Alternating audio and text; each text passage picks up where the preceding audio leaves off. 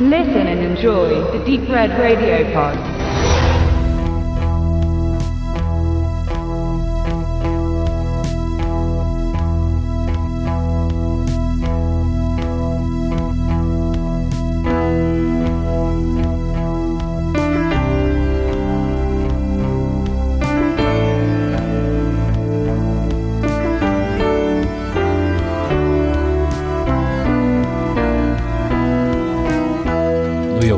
1997. 10 Millionen Einwohner, jeder ein Verbrecher. Manhattan, ein Gefängnis. Einmal drin, kommst du nie wieder raus. Es sei denn, du bist Snake Plissken, die Klapperschlange.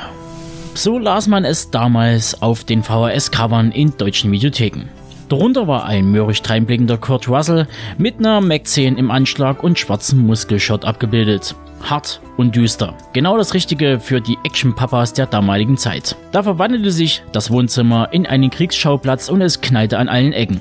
So hat es sich, zumindest in meiner Erinnerung, bei uns im tiefsten Osten abgespielt. Nun, 26 Jahre später, kommt nach diversen meist mittelmäßigen Video-DVD- und Blu-ray-Verwertungen die bislang schönste Fassung auf den Markt. Nicht nur, dass Kurt Russell endlich Snake Plissken heißen darf, nein, Konstantin Film spendierte uns die Klapperschlange in einer noch nie gesehenen Qualität. Dieser Version lag wohl die amerikanische 2K-Abtastung aus dem Hause Shout Factory vor. Doch sprechen wir erst einmal über den Film Escape from New York, aka die Klapperschlange. Für diejenigen da draußen, die die Ikone Blisken nicht kennen sollten, lese ich mal eben den aktuellen Klappentext der Blu-ray vor. Ihr werdet hören, dass es sich schon etwas anders anhört als die magige Beschreibung der VHS-Veröffentlichung. New York im Jahr 1997. Reinzugehen ist verrückt, auszubrechen unmöglich. Ganz Manhattan ist ein Hochsicherheitsgefängnis, in dem drei Millionen Mörder, Räuber, Vergewaltiger und gefährliche Durchgedrehte ohne Werte eingesperrt sind. Es herrscht reine Anarchie und das Recht des Stärkeren. Mitten in diesem Chaos in Midtown Manhattan stürzt Air Force One die Maschine des Präsidenten ab. Keine Frage. Jemand muss in diese Hölle rein und wieder raus, um das Leben des Präsidenten zu retten. Die Wahl für dieses Wahnsinnsunternehmen fällt auf Snake Plissken, einen hochdekorierten Ex-Leutnant, der wegen seiner Verbrechen im Zivilleben selbst zu einer lebenslangen Freiheitsstrafe verurteilt wurde. Bei Erfolg kann er seine Weste reinwaschen. Um sicherzustellen, dass Plisken seine Mission auch erfüllt, werden ihm kleine Sprengkörper implantiert. Snake hat weniger als 24 Stunden Zeit, den Präsidenten und sich selbst zu retten. Danach explodieren die Ladungen. Na gut, magig ist es immer noch, aber der Teufel steckt im Detail, wie der Spezialist sagen würde. Aber egal, wir wollen mal nicht nach dem Haar in der Suppe suchen, sondern uns auf den Film konzentrieren. Vorweg, ich habe versucht, weitgehend unbefangen an die Sache zu gehen. Denn ich muss gestehen, zu meinen absoluten Lieblingsfilmen zählte er damals nicht. Und selbst nach der aktuellen Sichtung bin ich nicht total ausgerastet, aber der Film funktioniert und macht durchaus Spaß. Ein Umstand, der sich nicht oft bei dystopischer Actionware der frühen 80er Jahre einstellt. Die End-70er mit ihren zahlreichen Mad Max-Kopien liegen noch schwer im Trend und da kommt dann schon wieder ein Anti-Held um die Ecke.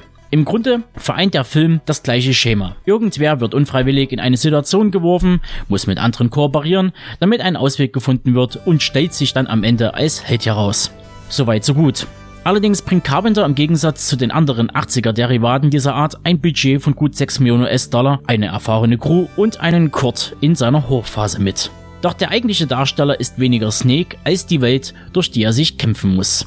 Die Sets sehen hochwertig aus und erinnern zum Teil an die zerstörten Viertel der South Bronx in den frühen 80ern. Gleiches gilt auch für die Militärbasis, die gleich zu Anfang des Films gezeigt wird. Diese wirkt groß, belebt und kommt ohne billige Pappkulissen aus. Und Pappe ist ein gutes Stichwort. Die Kreativität des Teams besticht in vielerlei Szenen.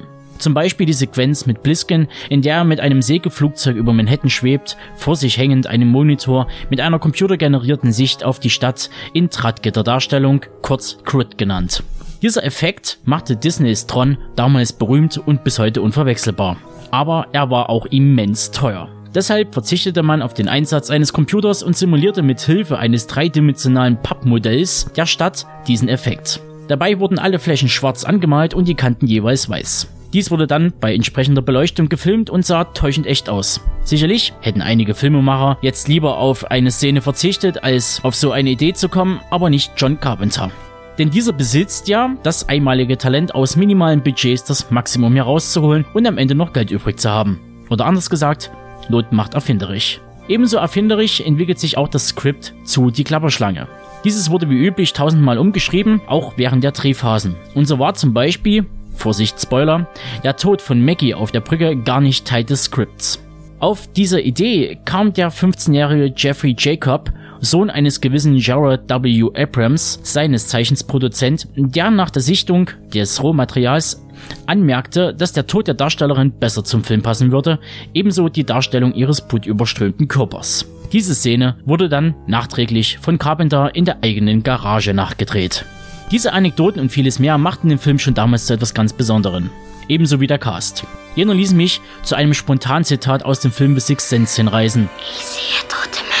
Gemeint sind Lee Van Cleef, Ernest Cabby Borgnine, Donald Pleasance, der den Präsidenten der USA mimt, und last but not least den Mann mit der souligen Stimme, Isaac Verschäft Hayes als der Duke. Ja, da schaut man etwas wehmütig auf die Flimmerkiste. Doch auch andere Stars im Kleinen schossen sich durch die apokalyptischen Ruinen von New York.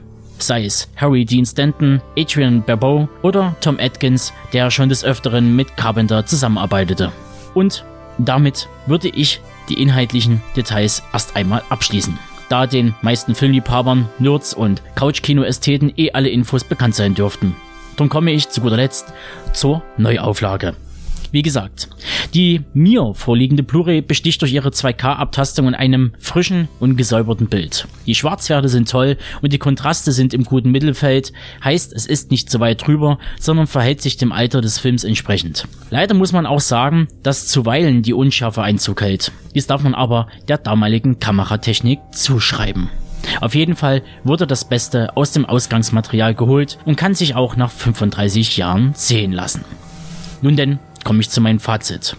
Die Klapperschlange aka Escape from New York kann auf atmosphärischer Ebene mit den vielen kleinen Details und großen Ideen auf ganzer Linie punkten. Auch der Cast macht Laune und verleitet einen zu nostalgischen Gefühlen. Ich nenne es mal ganz salopp Videothekenromantik. Der Film ist nach wie vor ikonisch in seiner Darstellung und im Sound.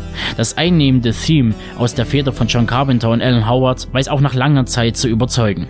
Was allerdings etwas angestaubt wirken könnte, ist die Inszenierung der Action-Szenen. Gerade wenn es Auge um Auge geht, wirkt alles ziemlich hölzern oder auch steif. Aber das liegt wohl an den veränderten Sehgewohnheiten. Heutzutage ist halt alles schnell geschnitten und drüber inszeniert. Deshalb muss sich jeder im Klaren sein, dass so ein Film wie die Klapperschlange etwas langsamer und unaufgeregter daherkommt als ein Fast and Furious Teil 7. Dennoch würde ich jedem Filmliebhaber, egal welchen Alters auch immer, diese 80er Perle des Actionfilms ans Herz legen.